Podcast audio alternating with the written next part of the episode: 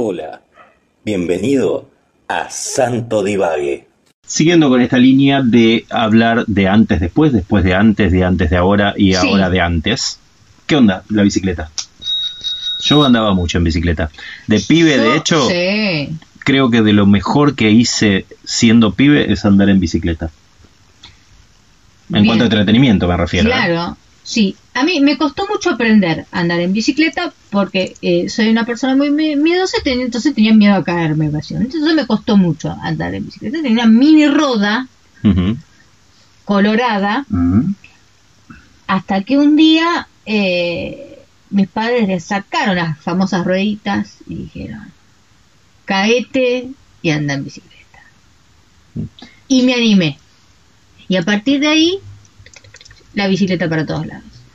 Y la bicicleta fundamental era la que me trasladaba a la casa de mis abuelos. Así que, sin Por- dudas, Porque me parece que, que uno adquiere la bicicleta eh, a priori, a principio, como una diversión, como un juguete, como un juego, y se va transformando con el paso, con el crecimiento, en un medio de transporte. Sí. ¿no? O sea, pasa de un, de un objeto de entretenimiento a un medio de medio transporte. E incluso, siendo un medio de transporte, es un medio de transporte que tiene una parte de esta placentera, ¿no? O sea, cuando uno va de un lugar a otro en la bicicleta, tenés la cuestión de no solo del ejercicio, que puede gustarte o no, que por ahí puede ser más placentero o no, dependiendo de lo que te guste, sino del contacto con la naturaleza, de toda esta cuestión de, de- del aire en la cara, de si se largó a llover y tenías calor, no sé, todo ese tipo de cuestiones. Eh, Como contrapartida de ambos dos, o sea, de ustedes, porque siempre tengo que hacer un poco, digamos, viste, la contracara, eh, para vos siempre fue un placer y para vos, digamos, de- desde chiquito ya aprendiste. Y vos te costó un poquito más porque eras miedosa. Bueno, en mi caso, eh, a mí me costó aprender a andar en bicicleta. porque no había bicicletas de tu tamaño. No, además de no haber bicicleta de ningún tamaño, Claro. que yo iba con las patitas, viste nomás, este, tenía, no, y le ponían las dos rueditas. El problema era que eh, yo soy hijo único. Me dirían, ¿qué tiene que ver eso? Sí, tiene que ver. Porque el miedo no era mío, el miedo era de mis viejos, sobre todo de mi mamá, a que yo me lastimara, me cayera. Hola, yo soy Baymax, tu asistente médico personal. Entonces, Claro. si bien la típica, que pobre viejo, viste, un metro noventa como yo, andaba doblado, sosteniéndome, digamos, Claro. para que no me cayera, En una escala del 1 al 10, ¿cómo calificarías tu dolor? después que intentaron sacarme las rueditas, este, a mí me costó muchísimo y nunca fui un eximio o, o un avesado, no eximio no, porque eximio es demasiado, un avesado este, eh, biker. Ahora, después, en la adolescencia sí empecé, ¿por qué? Porque justamente ahí viene esto de el grupo de amigos que salían a andar en bicicleta. claro. Entonces, bueno, pero ¿qué pasa?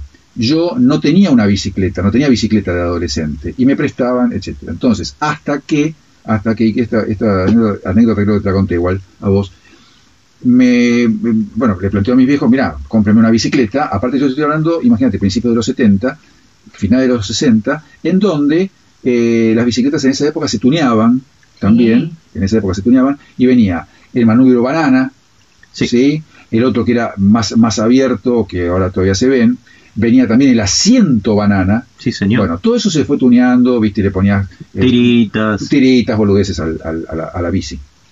Entonces le, le planteo seriamente a mi viejo, le digo, bueno, basta, necesito una bicicleta.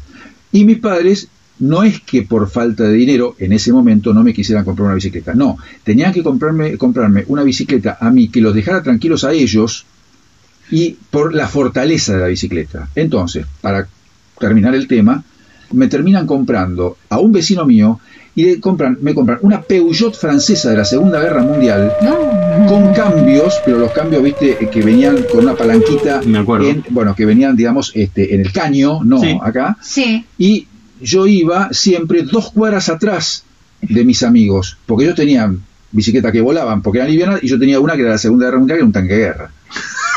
Pero era segura. Pero era Era segura. segura. Era segura, sí, Era sí. segura. Como si Así fue- que bueno, como- esa, esa es mi historia con la bicicleta. Eso sí, después pasé a la moto. Y ahí, ahí, me- ahí me hice... Ahí los alcanzaste. Ahí Ahí los alcancé. alcanzaste. ahí los alcancé. Ahí los.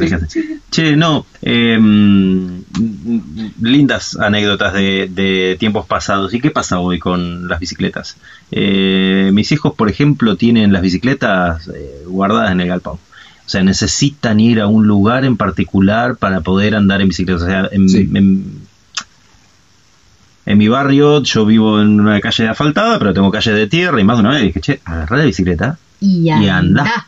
O sea, y andaba. Yo soy un padre que pretendo que se fogueen, ¿no? O sea, decir, che, salí, andá, y si tenés la mala suerte de que te paran y te roban la bicicleta, será lo que tenga que tocar, pero tenés que salir y andar, andar una vuelta a manzana, y no, y todo es no porque tengo que no porque la calle asfaltada, no, quiero ir a la plaza no sé cuál, que tiene el cemento de tal manera que me gusta para andar en bicicleta. ¿Nos llevas a Montesplash? No. ¿Nos llevas a Montesplash? No. ¿Nos llevas a Montesplash? No. No entiendo cómo no tiene ganas de andar en bicicleta todo el día. Yo me acuerdo que quería andar en bicicleta todo el tiempo.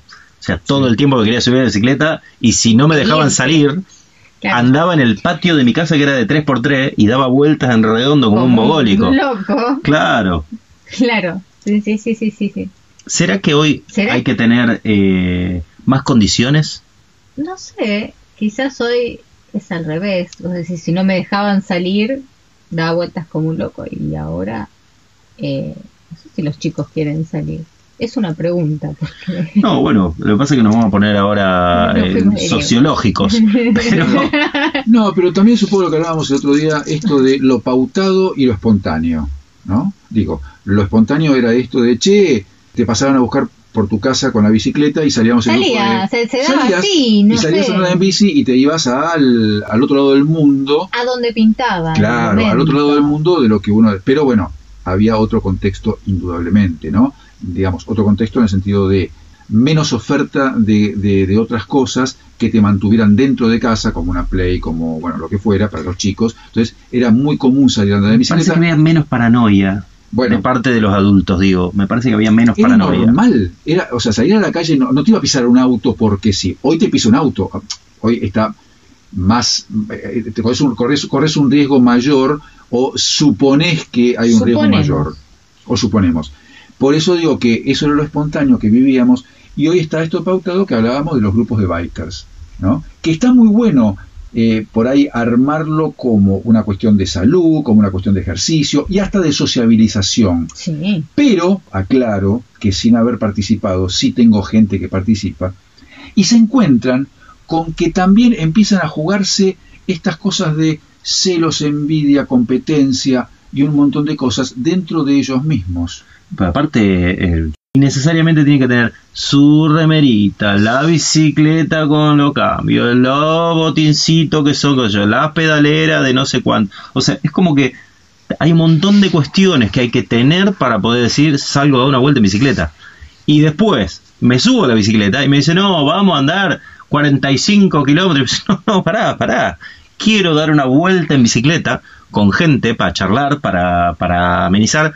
Y no es me subo a la bicicleta y ando en bicicleta como loco. Esa parte de me, me subo a la bicicleta para ir a dar la vuelta con amigos a charlar, ¿existe todavía? Se está, por lo menos lo que yo sé acá en Luján, acá en Luján, hay un montón de gente, un montón de personas, que demandan eso que vos decís. A ver, no estar pendiente de aquel de, de- la requisitoria que sucede de tener la determinada marca de bicicleta ultra liviana de, de hiperaluminio y todo lo que vos decías la prendita fluo o no fluo pero de tal marca. O sea a ver caemos en, una marca ya insisto esto es lo que me cuenta gente muy allegada. Bueno entonces dentro de ese, dentro digamos de ese, de ese de ese formato que estás hablando vos está la otra, la otra persona que dice, lo que decís vos, yo quiero salir a sociabilizar, a, a- a dar una vuelta, a sentirme bien y todo. Entonces es como que se están armando algunos subgrupos, ¿sí? De por ahí tres, cuatro personas, no 20 o, o 50 como van muchos, que dicen, che, pero yo no puedo seguirle el ritmo al, al otro, porque aparte también es un riesgo, porque van todos hacia adelante y yo estoy sola, me caigo, me, me siento mal que yo, y no me dan bola. Como, y hablo más en mujeres que por ahí en hombres. Y sé que se arman subgrupos. Deconstruite, Julio, por favor. ¿Cómo? Deconstruite, Julio, por favor. Hablo más de mujeres que de hombres. No, hablo más de mujeres porque son las experiencias más de damas que de caballeros. A eso voy. Ah, Eh, no, no, hablo más de mujeres que me cuentan este tipo de, vi- de vivencia y de necesidad, ¿sí? Y que se encuentran, digamos, eh, no cómodas a pesar de que les encanta el tema de la bicicleta y a pesar de que eh, se uniformaron y a pesar de que tienen la buena bicicleta y todo, pero no pueden seguir el ritmo este que se le imprime a este nuevo estilo.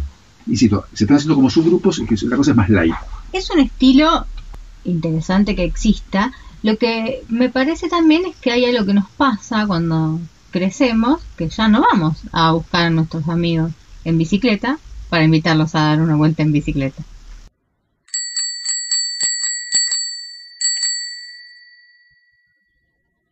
la la la la la